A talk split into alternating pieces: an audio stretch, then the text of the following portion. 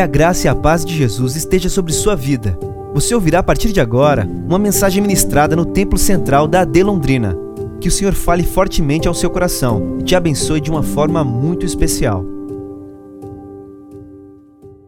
Bendito seja Deus por essa noite, pelo privilégio que nos dá de estarmos na sua casa. Quero convidar você para abrir sua Bíblia no texto que nós vamos meditar na noite de hoje, Salmo 23. Salmos 23. Eu estou usando a versão revista e corrigida. Salmo 23.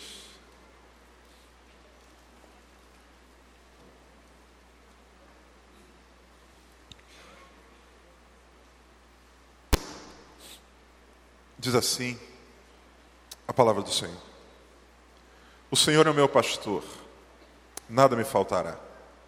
Deitar-me faz em verdes pastos, guia-me mansamente a águas tranquilas. Refrigera minha alma, guia-me pelas veredas da justiça, por amor do seu nome. Ainda que eu andasse pelo vale da sombra da morte, não temerei mal algum, porque tu estás comigo, a tua vara e o teu cajado me consolam. Preparas uma mesa perante mim na presença dos meus inimigos. Unges a minha cabeça com óleo o meu cálice transborda. Certamente que a bondade e a misericórdia me seguirão todos os dias da minha vida e habitarei na casa do Senhor por longos dias. Amém. Louvado seja o Senhor pela Sua palavra. Esse texto que nós acabamos de ler, irmãos, ele é muito provavelmente um dos, se não o mais conhecido capítulo do Antigo Testamento e, por que não dizer, da Bíblia inteira. Alguns, enquanto eu lia, levantando aqui o olhar, vi fazendo a leitura, inclusive, de cor, porque é um salmo que todos nós temos, de alguma maneira, contato com ele. Ele está não apenas registrado no contexto religioso, mas em vários outros ambientes. Pano de prato, louça. Esse texto, essa passagem, as citações aqui de versos desses, estão presentes em músicas, em filmes, em peças, é algo que está muito presente no nosso dia a dia. Porque de fato é um dos mais belos poemas, poemas compostos em toda a história humana.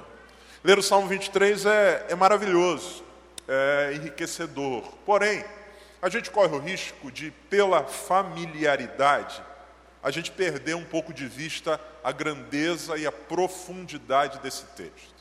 Na nossa vida isso é comum acontecer estamos diante de coisas que são muito ricas, muito valiosas, mas se aquilo ou se aquelas coisas começam a ser revestidas do comum, da repetição, algo que está muito presente, é possível que aquilo vá se despindo aos nossos olhos de brilho, até que a gente passa a ter um novo encontro com aquilo pela escassez, pela falta ou por uma nova abordagem, a gente reencontra com aquilo e, e, isso novamente é reavivado no nosso coração, a gente percebe a grandeza daquilo que temos. É comum, por exemplo, para quem é, vive aqui no Brasil, quando a gente faz uma viagem internacional mais longa, a gente acaba sendo de alguma maneira levado a, a, a mergulhar, a emergir na, na culinária do país onde, onde a gente está. Os primeiros dias são maravilhosos, tudo é novo, tudo é legal, tudo você quer provar, até que chega um momento em que aquilo vai sendo repetido, repetido, e você começa a sentir falta, não do sofisticado, você começa a sentir falta do simples, do, do dia a dia. Me lembro que estando com, no Japão, junto com o pastor Pablo, depois de 25 dias lá, sushi, peixe cru, de manhã, a, a comida do país, eu chego na casa de um irmão, na região de Cannes, e, e quando eu cheguei, eu recebi o melhor presente do mundo: pão francês, margarina e mortadela. Glória a Deus. Ale, aleluia. Louvado seja o nome do Senhor. Louvado seja o nome do Senhor. O pãozinho de todo dia, mas pela repetição a gente vai perdendo a dimensão do que é aquilo, passa a ser comum. Então eu quero hoje convidá-los para a gente olhar para esse texto, que, como eu disse, talvez você saiba de có salteado, mas é palavra de Deus. E nós vivemos um tempo onde a gente está sendo tão bombardeado por complexidades que o Senhor nos chama a fazer aquilo que o apóstolo Paulo alerta. Eu tenho medo que vocês se apartem da simplicidade que há em Cristo Jesus. Numa vida de tanta coisa, de tanta complexidade, eu quero convidá-los a olhar para essa palavra, onde o Senhor nos chama a revisitarmos, a olharmos novamente, ao nosso coração ser relembrado de verdades eternas e profundas que servem de consolo, de graça, de bálsamo para o nosso coração. A Bíblia diz que um homem chamado Elias comeu um pão que veio de Deus. E com a força daquela comida ele caminhou 40 dias. 40 dias. A Bíblia diz que um pão especial que serviu de graça, de energia, de fôlego e o fez caminhar até chegar ao seu destino. Eu peço a Deus que esse, esse pão essa, essa palavra, esse texto que para nós talvez seja tão comum, ele seja mais uma vez pão do Senhor que nos estimule e nos encha de graça essa noite. Amém? Vamos lá, Salmo 23, verso 1. Vamos ler todos juntos uma só voz? Um, dois, três. O Senhor. Amém. A primeira coisa que o salmista Davi, que é o autor desse salmo, diz, ele diz: O Senhor fazendo referência a Deus, a Yahvé, o Senhor. Ele diz: O Senhor é o meu pastor. O meu pastor. Esse homem que está escrevendo isso, ele não é um mero observador da atividade pastoril. Davi não é alguém que viu um documentário sobre pastores. Davi não é alguém que viu uma foto de um pastor. Davi é alguém que viveu essa realidade do pastoreio. Davi é alguém que viveu de forma muito intensa a realidade do cuidar de ovelhas. Fez disso o seu ofício durante alguns anos da sua vida. E é interessante que de todas as imagens que Davi poderia escolher para ilustrar o cuidado de Deus na sua vida, ele escolhe aquela que lhe é mais peculiar. Ele diz: O Senhor é o meu pastor. Isso é bonito, só que ao mesmo tempo, quando a gente começa a mergulhar no contexto da época, a gente percebe algumas questões. A primeira delas é que o pastor de ovelhas, no contexto social da época, não é uma posição elevadíssima. O pastor de ovelhas não é o topo da pirâmide social. O pastor de ovelhas não é o desejado, a função mais almejada. O pastor de ovelhas, do ponto de vista hierárquico social, na pirâmide social, é alguém que não é uma função muito elevada. Por quê? Primeiro, por conta da complexidade do serviço. Ser pastor de ovelhas é desenvolver uma atividade que envolve não estar num ambiente coberto. Ser pastor de ovelhas não é desenvolver uma atividade que envolva uma rotina muito controlada. Ser pastor de ovelhas é estar submetido às intempéries do tempo. Nessa região, no lugar, na geografia de Israel, daquela, daquela cercania, há muitas regiões desérticas, há muitas regiões cheias de pedras.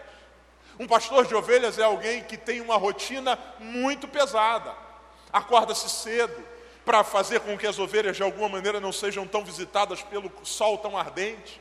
Caminha-se longas distâncias, principalmente no período que é o período do verão onde alguns lugares onde havia água secam, onde a pastagem que era verde agora raliou, secou. Então, ser pastor de ovelhas é viver ou desfrutar de uma condição que envolve complexidade. Caminha-se muito, caminha-se debaixo do sol. Segundo, não bastasse a intempérie do tempo, estar debaixo de todas as, as mudanças climáticas, pastor não pode dizer hoje, hoje, hoje vai chover, eu não, não, não vou levar as ovelhas para comer. Como assim, cara? Elas vão morrer. Precisa dessa continuidade. Segundo, é complexo porque um pastor de ovelhas é alguém que cuida de animais que são extremamente dependentes. Dependentes. Diferente, por exemplo, de uma boiada, que normalmente o tocador da boiada, o boieiro, o boiadeiro, toca de trás Uh, sei lá se o barulho é esse. Com berrante. O pastor de ovelhas, ele sempre vai à frente. Porque sem a sua condução, as ovelhas se perdem. As ovelhas não são animais é, muito bem estruturados do ponto de vista da defesa. Não. Ovelhas são extremamente dependentes. Até certo ponto ingênuas, de fácil distração. Tanto é que, coloca para mim Isaías capítulo 53, versículo 6. O profeta inspirado por Deus, ele compara a nossa condição com ovelhas. E olha o que, que ele diz: todos nós andávamos o que, irmãos? Desgarrados. Como o que? Ovelhas. O que ele está dizendo é que, que sem a figura de um pastor excelente, que aqui em Isaías 53 é o pastor de Israel, é o próprio Deus, é o Messias, ele diz que sem essa figura de referência, as ovelhas elas se desgarram. E elas não se desgarram em grupo, elas se desgarram de forma aleatória, cada um se desviava pelo seu caminho. Ingenuidade, fácil distração. As ovelhas são animais caracterizados pela não presença de defesas naturais. Diferente, por exemplo, de um bode, cuja a força é característica. Diferente de um cavalo, cuja a compleição física o faz se defender pela mordida, pelo coice. Diferente de um boi com chifres enormes, a ovelha é um ser que não possui profundas ou protuberantes defesas naturais. Muito pelo contrário. Não é à toa que são presas fáceis. O trabalho de um pastor envolve cuidar de seres indefesos.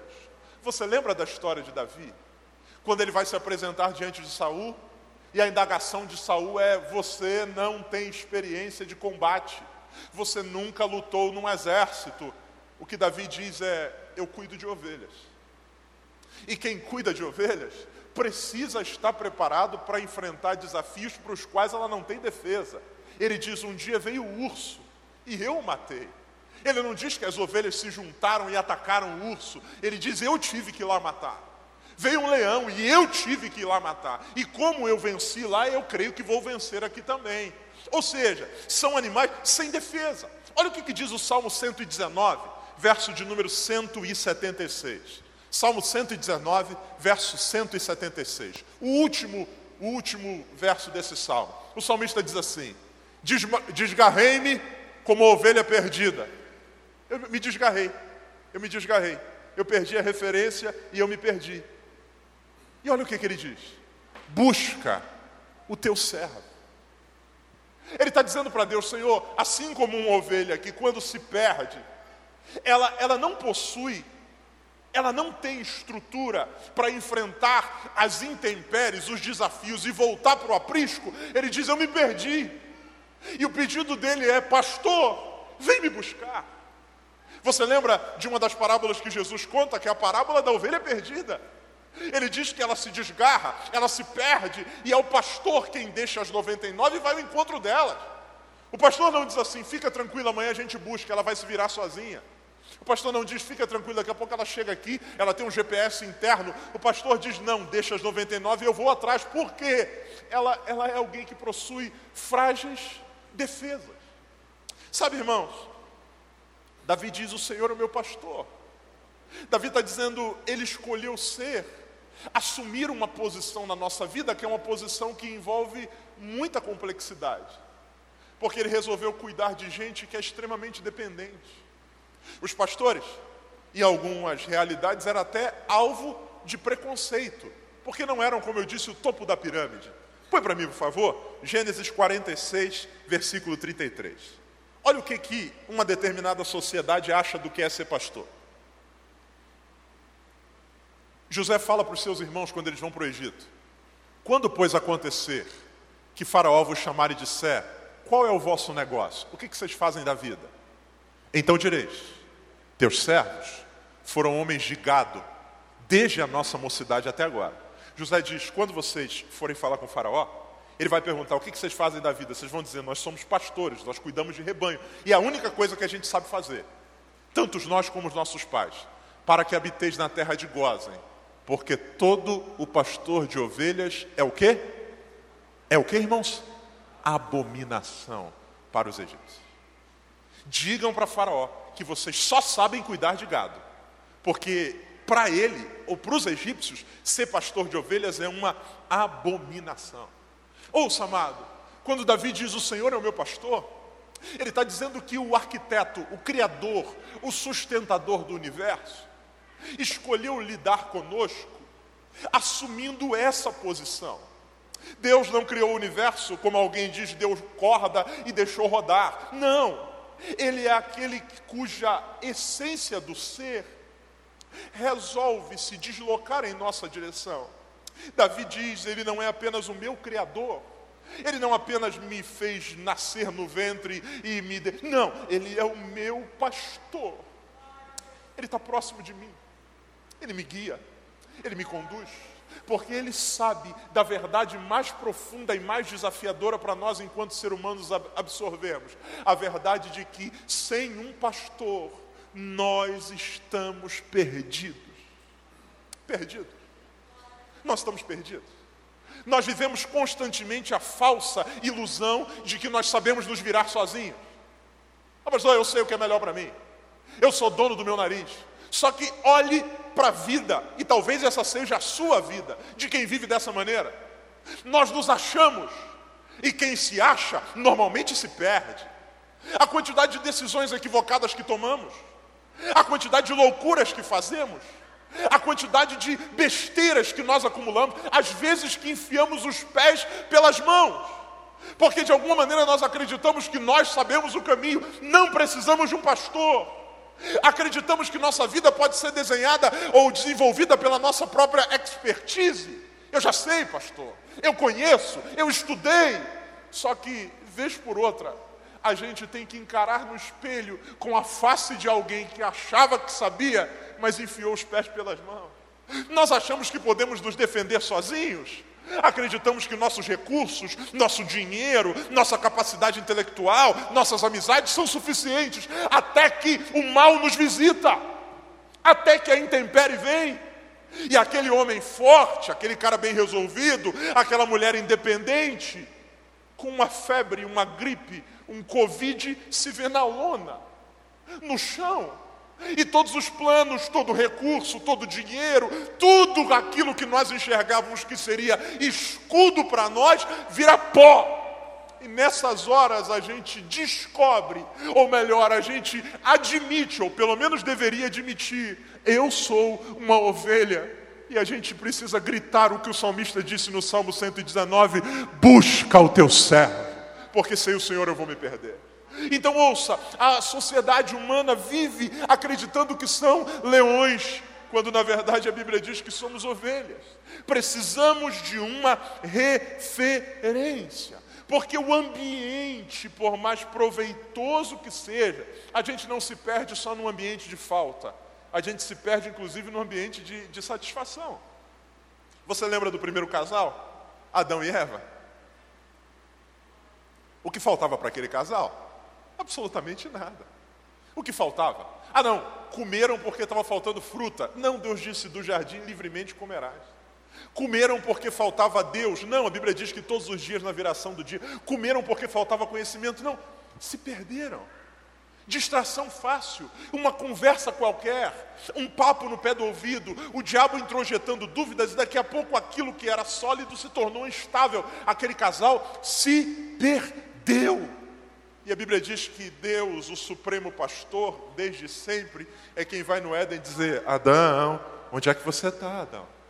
Adão, onde é que tu estás? Eu sei que você se perdeu, cara. E se perdeu achando que estava acertando, acreditando que estava subindo na vida, na verdade estava sendo colocado num poço sem fim. Então, ouça, a primeira verdade que eu quero que esteja viva no seu coração essa noite é que Davi diz: O Senhor é o meu pastor. A posição que Deus resolve e deseja ocupar na nossa vida é desse alguém que nos acompanha. E Davi diz: Porque Ele é o meu pastor, nada me faltará ou de nada tenho falta. Davi começa falando da figura de Deus como pastor, e depois ele constrói essa sentença linda: ele diz: Nada me faltará. Davi faz questão de dizer que quem tem Deus como pastor experimenta provisão. Provisão. Em diversas áreas. E que provisões são essas que Davi elenca e eu quero compartilhar com você essa noite? Primeira provisão, diga comigo por favor: Desfruto, pode ser melhor, diga desfruto da companhia de Deus. Verso de número 2: Deitar-me faz em verdes pastos, guia-me mansamente a águas tranquilas. A gente normalmente se fixa no benefício, águas tranquilas e verdes pastos. Mas Davi diz que águas tranquilas e verdes pastos, a gente não encontra porque Deus nos deu um mapa. Ó, olha aqui, vai lá. A gente não encontra porque Deus mandou um anjo. A gente encontra porque ele diz: "O Senhor me guia". Me guia. E ouça, eu só descanso nos pastos verdejantes e só deito porque eu sei que a presença dele está lá. Porque o pasto bom, sem a presença do protetor, pode ser o meu lugar de morte. Você já deve ter visto documentários da, sei lá, Animal Planet, Discovery Channel, aquela manada de gnus, de, de, de bois, que quando vem água correm desesperadamente, se descedentam. Só que o lugar que é o lugar de refrigério também é o lugar da morte, porque tem um leão escondido atrás de uma árvore.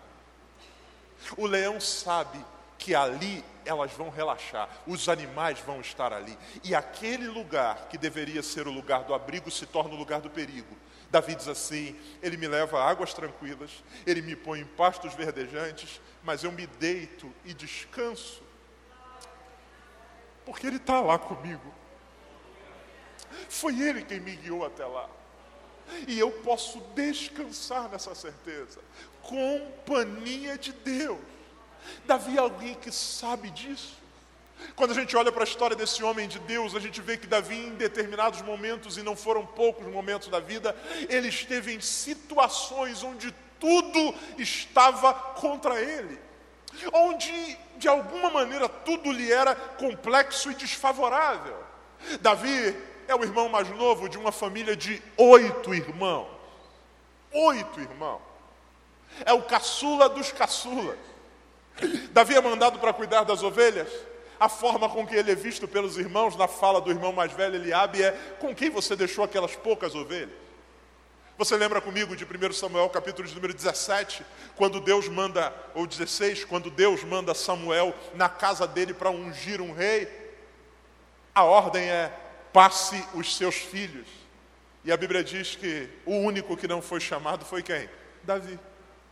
Passam-se os irmãos, Eliabe, Abinadab, Samar, Netanel, Rataí, Cadal, Ozen, vai passando um por um. A Bíblia diz que o profeta olha e diz, acabaram? A resposta do pai é, então, é, ainda falta o menor. Então, ninguém se senta até ele chegar. Eu imagino a confusão que foi para tentar encontrar Davi no meio do deserto, procura as ovelhas, deixa, ele vem. Quando ele entra, Deus diz para o profeta: É esse o homem. Eu o encontrei. Lá onde ele está sem ninguém, eu estou com ele. Eu o tenho visto, eu o conheço. A expressão usada por Deus em outra passagem é: Achei a Davi, o meu servo. Companhia de Deus. Davi, num outro momento mais à frente, vai ver o rei de Israel, Saul, e todo o seu exército se voltar contra ele.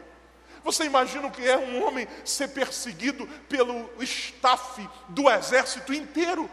É o rei querendo matá-lo. A Bíblia diz que esse homem vai se esconder em cavernas, fugir, vai se fingir de louco. Esse homem vive à espreita nas sombras. E a Bíblia diz que ele não morreu. Por quê? O Senhor era com ele. Esse homem vai enfrentar, enquanto era rei, a rebelião de seu filho. Absalão quer tomar o trono, deseja matá-lo. Todo mundo diz não tem jeito para ele. Mas esse homem volta. E por que, que ele volta? Porque ele diz: O Senhor estava comigo, o Senhor é o meu pastor.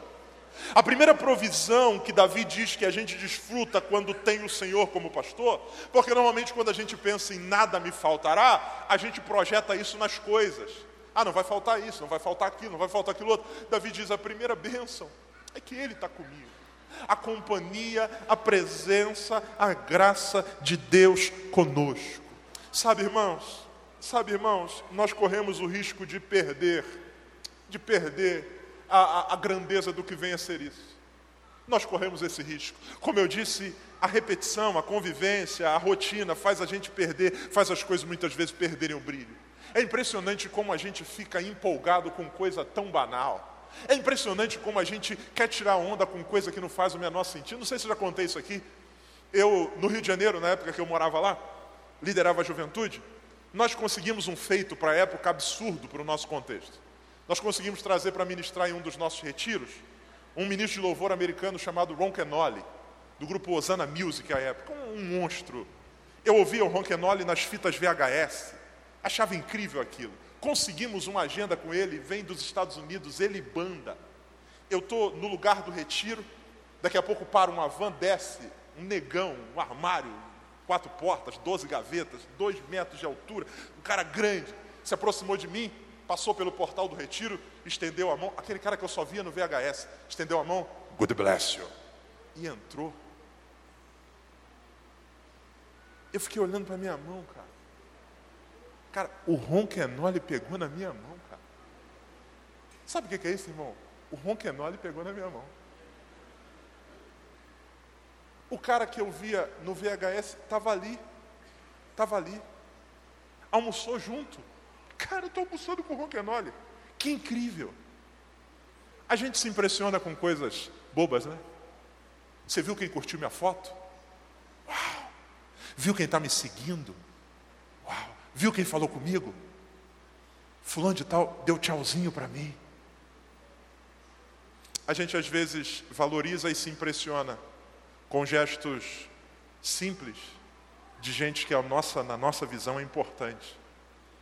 Só que a gente se esquece que o Deus Todo-Poderoso, o Senhor da Glória, o Sublime, o Excelso, o sustentador de todas as coisas, ele não apenas dá tchauzinho, curte a foto, aperta a mão, a Bíblia diz, Jesus falando: Eis que estou convosco todos os dias até a consumação do século. Até a consumação do. De vez em quando a gente ouve a seguinte expressão: Pastor, agora só Deus. Como se isso fosse ruim. Tem Deus. Então tem tudo, irmão. Tem tudo. Deus é conosco. Deus é conosco. Primeira verdade que o salmista diz é: O Senhor é o meu pastor. Ele escolheu adotar comigo uma, postão, uma, uma posição não fria e distante. Ele não é o criador que abandonou a, cria, a criação. Ele, ele, não é o patrocinador que deposita na conta, mas não está nem aí. Ele é o pastor, ele é aquele que me acompanha, ele me guia, ele me conduz, ele está ao meu lado, ele cuida de mim. Ele me dá provisão. A primeira provisão é a sua presença. Deus não nos entregou, embora os anjos sejam seres ministradores a serviço do povo de Deus, Deus não entregou a gente a, a, a cuidar de, de nenhum anjo. Não, Deus não criou uma central telefônica no céu por departamentos. Jeremias 33 e 3 diz assim: clama a mim, a mim, e responder-te-ei, e anunciar-te-ei coisas grandes e firmes que não sabe. O que ele está dizendo é não tem intermediário, você fala comigo, eu sou o teu pastor. Provisão da sua presença. Segundo, Davi fala de provisão física. Olha o que, que diz o verso 2: pastos verdejantes, ou em verdes pastos, e águas tranquilas. Ele, porque é o meu pastor, ele sabe do que eu preciso. Ele sabe. Ele sabe que eu preciso de sustento. E por isso ele responde, supre a minha necessidade. Davi não diz o Senhor é meu pastor e ele me dá só o espiritual. Ele diz o Senhor é meu pastor e ele sabe que ovelha precisa de pasto. Ele sabe que ovelha precisa de nutrição. Ele sabe que ovelha precisa de água. E ele sabe quem eu sou. Ele sabe quem eu sou. E por isso ele diz: Ele me guia mansamente a águas tranquilas. Ele sabe da minha necessidade, mas ele também sabe da minha estrutura. E por isso ele não vai, vai, vai, vai, vai, vai, vai. Não, mansamente. Isso, vem por aqui, por aqui. Isso, devagar, devagar, devagar. devagar. Isso, isso, isso, isso. O Senhor é maravilhoso, irmão. Ele é maravilhoso. Porque Ele sabe das nossas necessidades e também sabe de nosso estado. Ele nos conhece de maneira profunda. Ele diz: Ele me descedenta e Ele também me alimenta. Alimenta. E aí, Davi diz uma coisa aqui que eu citei ainda há pouco, que para mim é, é, é curiosíssima. Ele diz: Deitar-me faz em verdes pastos, e Ele me guia a águas tranquilas. Ouça o que eu vou dizer a você. O problema não está em Deus, o problema está em nós. Nós, muitas vezes, não deitamos nos verdes pastos. A nossa ansiedade nos faz querer comer de pé por medo do perigo. Desesperados. Davi diz: Eu sei que Ele está comigo. E porque Ele está comigo, eu não, eu não desfruto apenas de provisão, eu desfruto de segurança. E por isso, eu não apenas como, eu me deito enquanto como. Eu me deito para comer. Imagina, imagina, irmão, comendo deitado. Nha, nha, nha, nha. Eu não tenho o que temer. Eu não tenho o que temer. Alguns de nós não conseguem desfrutar nem do bem de Deus por medo dos imprevistos. Alguém outro dia falou comigo, pastor, estou preocupado, porque eu estou rindo muito, e quando eu começo a rir assim, logo depois vem uma desgraça. Calma, irmão, celebra, celebra, se alegra, descansa, deita nesse pasto verdejante. Pastor, mas Davi vai dizer que daqui a pouco tem vale da sombra da morte. Eu sei, a vida tem seus desafios, mas celebra o que está acontecendo com você, meu irmão. Glorifica, é tempo de descansa, deita, relaxa, pelo amor de Deus, tensão. Mas se tem hoje, não tiver amanhã, Jesus nos ensina a orar, e a oração dele não é dá-nos hoje o pão de daqui a um mês. A oração é o pão nosso de cada dia nos dá hoje. Hoje. Vamos comer com alegria? Vamos. Vamos deitar? Vamos deitar? Mas e o leão? E o urso? Nós temos um pastor, rapaz. Nós temos um pastor. Então vou comer com alegria isso aqui. Eu vou. A Bíblia diz que as águas são tranquilas. Quem faz ou quem faz a água ficar turbulenta é a ovelha. Somos nós. A gente não desfruta com qualidade daquilo que Deus está nos dando. A gente está sempre amedrontado pelo perigo de não ter, de perder, de roubar. Meu Deus, o que vai acontecer? Jesus, meu Deus do céu, desfruta. O teu pastor te trouxe até aqui. O teu pastor te conduziu até aqui. Foi o teu pastor que te colocou. Pastor, acabei de arrumar um emprego. Pastor, mas se eu for mandado embora, quem te trouxe até aqui? Não foi o teu pastor? Então deita. Se chegar a hora de levantar, ele vai dizer para você, enquanto isso, desfruta, meu irmão. Desfruta. Não torne turbulento aquilo que Deus abençoou. Não, não, não, não suja, não, pelo amor de Deus, desfruta da provisão de Deus. E ouça, Deus é aquele que nos supre, e Ele nos supre de variadas formas. Quando a gente olha para a história do povo de Israel, a gente vai ver Deus suprindo o povo de maneiras diferentes de maneiras diferentes. Ao longo dos 40 anos do deserto, Deus enviava o maná. E o que era o maná? O maná era a provisão divina diária que não podia nem devia ser guardada. Quando tentaram guardar, apodreceu. Deus cuidava do seu povo. Deus não não fazia cair do céu saco de 50 quilos. A Bíblia diz que era uma farinha fina, como pólen, flocos. Os israelitas colhiam, e aconteceu o que eu disse aqui. A primeira vez que caiu, alguém disse assim: não, e vai que não cai amanhã. E guardou, e a Bíblia diz que apodreceu. Deus cuidava do seu povo, dando a provisão específica para um dia. Quando Israel entrou em Canaã, Deus disse assim: essa terra mana leite e mel, e não choveu mais maná. O Senhor cuida de nós. E o que nós precisamos entender é a verdade do verso 1: nada nos faltará. E o não faltar não tem a ver com o quanto eu tenho O não faltar é a promessa e a certeza daquele que eu tenho. Ouça, algumas vezes Deus nos suprirá como supriu Israel na terra prometida, dando em abundância. E tem fase na vida, irmão, que é maravilhoso. Tem fase na vida que está sobrando. Tem fase na vida que a gente consegue escolher o que quer. Tem fase na vida assim. E que maravilhoso isso. E quando isso acontece, é Deus, é o pastor. Mas existem outras fases na vida que a gente diz assim: Senhor, é só para hoje. Eu não sei se tem amanhã. E no dia seguinte, tem. Mas não vem tudo. Vem só o de amanhã. Senhor, nem sobra, não tem que sobrar. É a porção diária. Tanto aqui quanto aqui é o pastor. É o pastor. E eu não digo nada me falta por causa da dispensa cheia. Eu digo nada me falta porque eu tenho alguém que cuida de mim. Ele cuida de mim nos mínimos detalhes. Ele cuida de mim nos mínimos detalhes. Ovelhas não acumulam. Ovelhas não são camelos que comem para aguentar uma semana, dez dias. Ovelhas comem o tempo inteiro e precisam comer todo dia.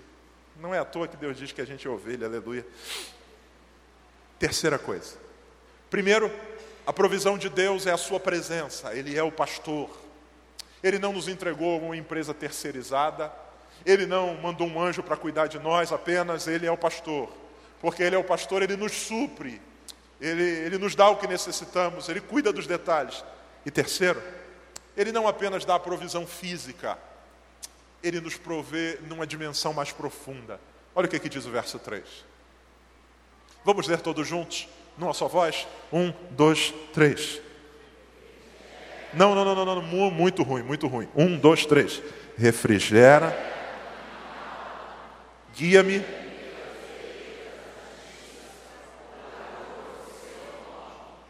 Amém. Davi diz: Ele me dá pasto para eu deitar, Ele me dá comida, Ele me dá água, Ele me descedenta. Só que Davi diz: Ele é o pastor perfeito. E porque Ele é o pastor perfeito, Ele sabe que eu não sou só um corpo que come pasto, eu sou uma alma que muitas vezes está em desassossego.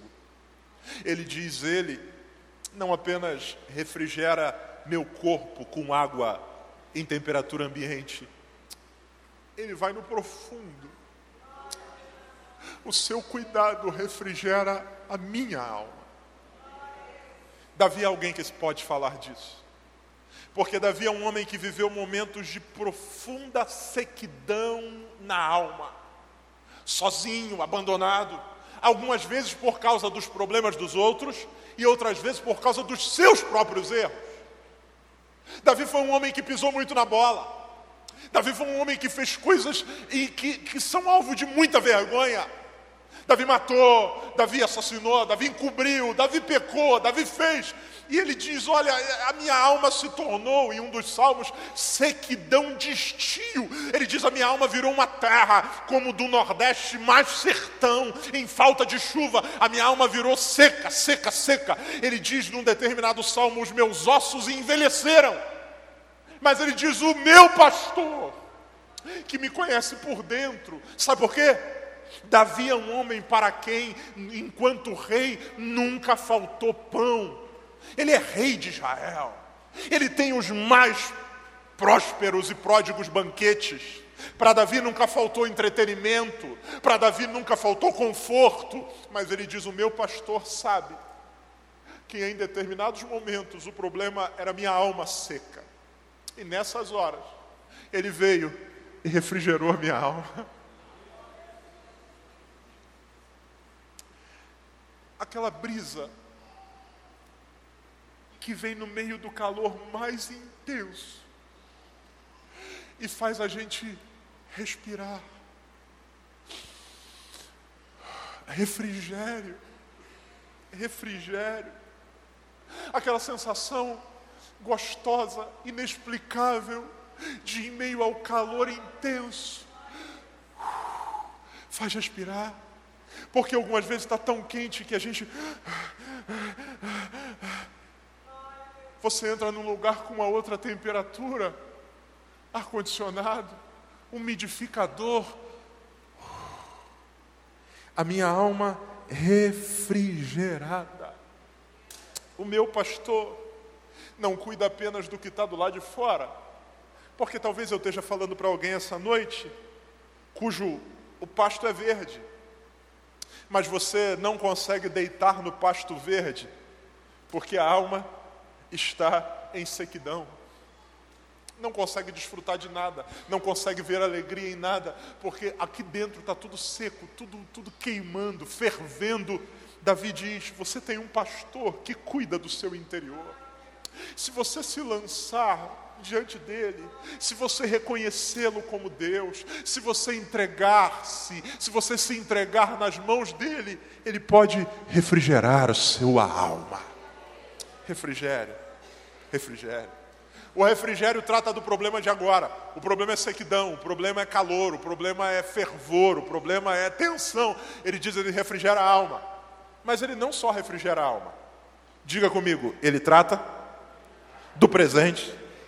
Diga, resolvendo coisas do passado, mas ele também pavimenta o futuro. Olha o que ele diz: refrigera minha alma. O motivo da alma em crise, erros do passado, contingências do presente, preocupações com o futuro, ele diz ele refrigera a alma, mas ele não só refrigera, ele não faz assim, ó, fui, porque se ele refrigera e me deixa, eu estou de novo. Ele refrigera e ele diz assim: Vem cá, guia-me pelas veredas da justiça. O Evangelho é Deus tratando do problema do pecado e Deus nos conduzindo pelo caminho da santidade. O Evangelho é Deus em Cristo na cruz dizendo: Está consumado mas é Deus dizendo: Estou convosco todos os dias até a consumação do céu. É Jesus dizendo: Venham a mim, vós que estáis cansados e sobrecarregados, e eu vos. Mas é Jesus dizendo: Aprendei de mim que sou manso e humilde de coração, e vinde após mim. É um Deus tratando dos nossos dilemas do passado, refrigerando as nossas tensões, mas um Deus apontando também para nós um caminho para o futuro. Penúltimo lugar, e eu já estou terminando. Deus nos dá a sua companhia, isso é provisão. Deus cuida de nós nas nossas demandas físicas, pasto, água. Deus cuida do nosso interior, Ele refrigera, Ele mostra um novo caminho. E é um Deus que nos protege em meio às calamidades da vida. Olha o que, que diz o verso 4. Ainda que eu andasse pelo vale da sombra da morte, não temeria mal algum, porque tu estás o que, irmãos? Comigo. A tua vara e o teu cajado me consolam. Calamidades da vida. Eu imagino que ao ler isso, Vale da Sombra da Morte, todos nós tenhamos na mente uma imagem de um Vale da Sombra da Morte. A sua pode ser diferente da minha, porque tem coisas que me amedrontam e você não, mas tem algumas coisas que eu acredito que estão presentes. Acho que quando a gente passa, pensa em Vale da Sombra da Morte, a gente pensa em escuridão, a gente pensa num lugar com pouca visibilidade, a gente pensa em perigos. Tem gente aqui que vale da sombra da morte é cheio de barata. Tem, tem gente, não, pastor, barata. Tem gente que é gato, tem gente que é chinchila, tem gente que é leão, tem, sei lá. Aquilo que nos amedronta. Davi diz: ainda que eu ande pelo vale da sombra da morte, eu não vou temer.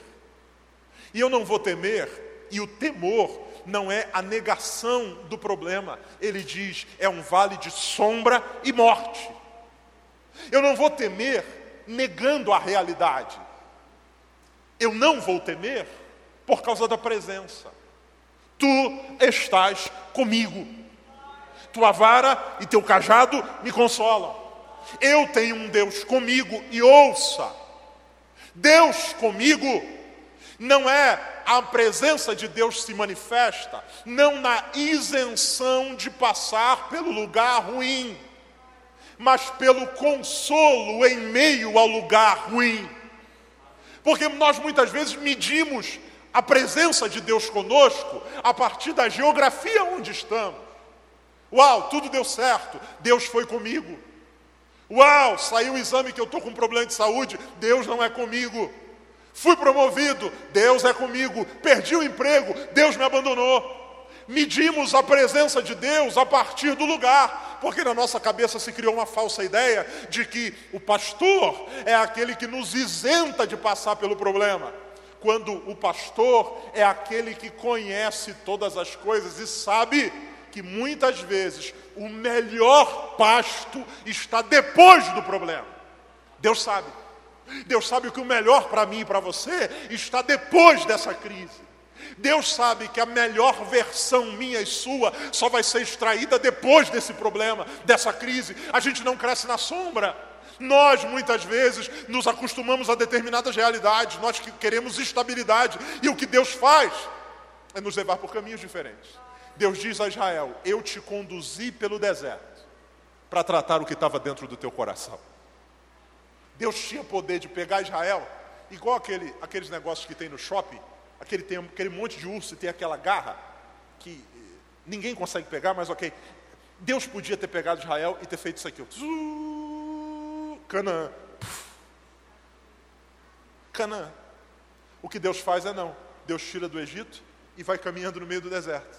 E o deserto é o lugar, o deserto é o lugar de sombra de morte, perigos, escassez, falta. Só que o que Deus quer ensinar para esse povo é o seguinte: eu estou com vocês não por causa do lugar. Vocês são prósperos não por causa do lugar, vocês são prósperos porque estão comigo. Senhor, e o calor? Nuvem. E para o frio? coluna de fogo. E para a falta de água, água da rocha. E para a falta de sustento, maná, a tua vara e o teu cajado me consolam. Põe para mim Isaías 43. Você conhece esse texto, mas eu quero hoje, Isaías 43, gritá-lo ao seu coração. Mas agora, assim diz o Senhor que te criou, ó Jacó, e que te formou, ó Israel: não temas porque eu te remi. Eu remi você. Chamei-te pelo teu nome.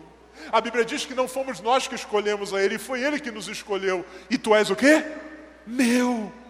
Verso 2: Quando passares pelas águas, o que que diz, irmãos?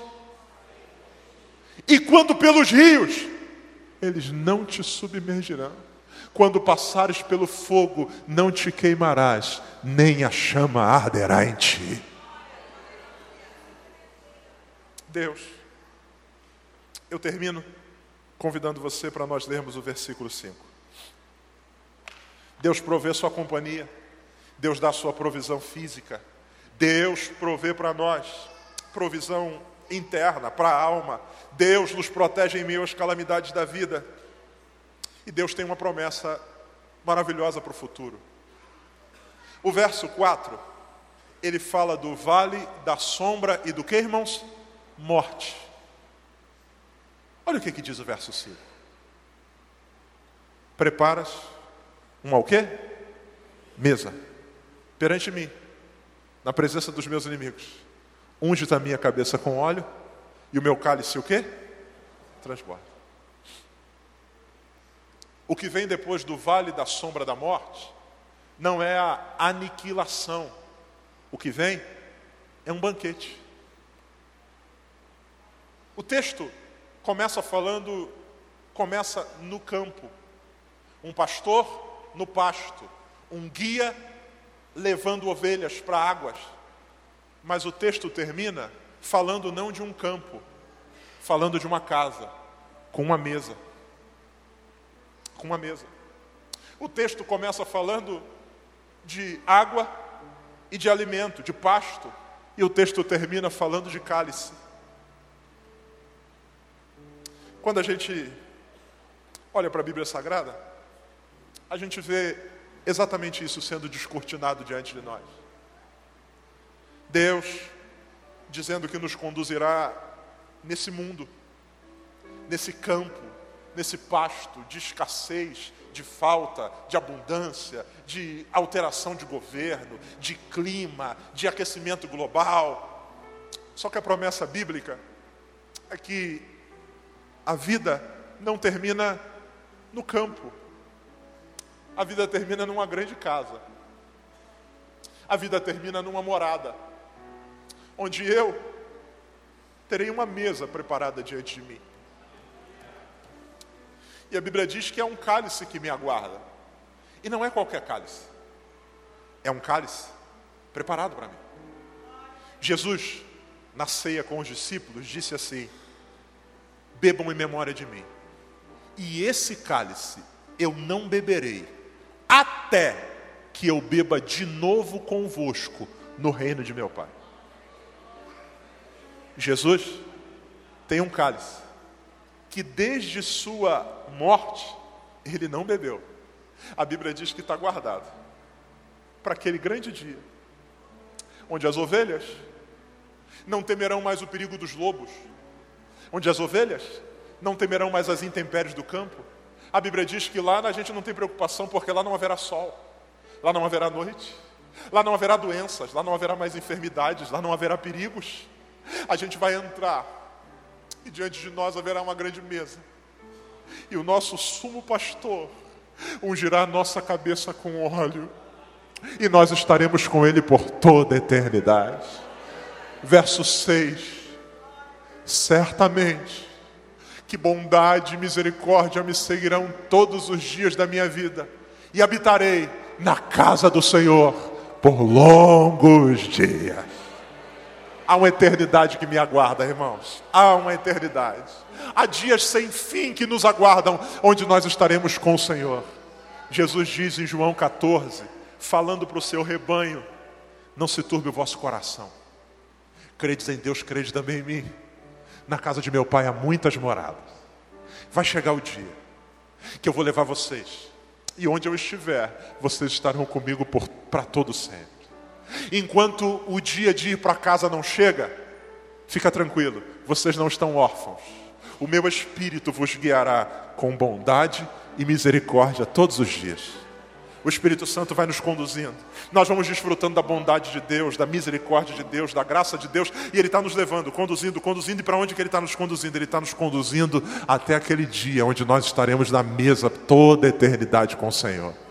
E aí, e aí, não haverá o que temer. Enquanto esse dia não chega, em meio ao sol da vida, em meio aos problemas, a gente, apesar de toda luta, pode dizer: O Senhor é o meu pastor e nada me faltará.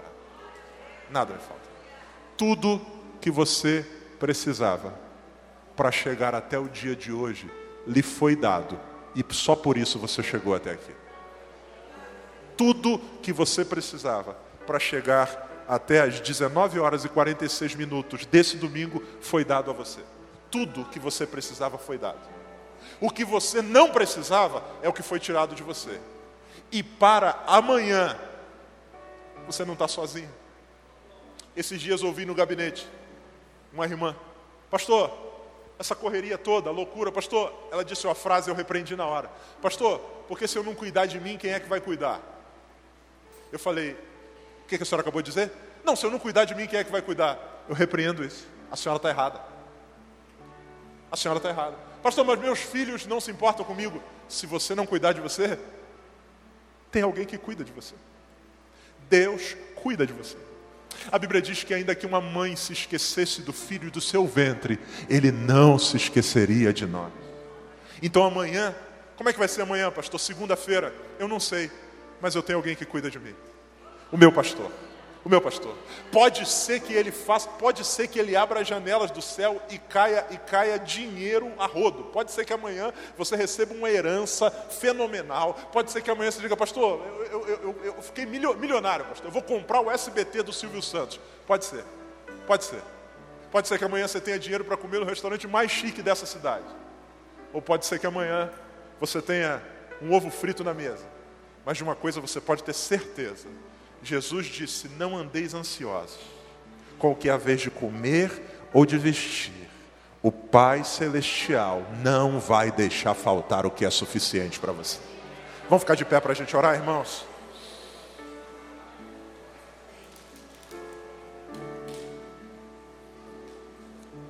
O pastor do pasto verdejante é o pastor do vale da sombra da morte. Nada nos faltará. Eu quero orar junto com você. Essa foi uma mensagem ministrada no Templo Central da AD Londrina. Acesse nossas redes sociais no Facebook, Instagram e YouTube e fique por dentro de tudo o que está acontecendo.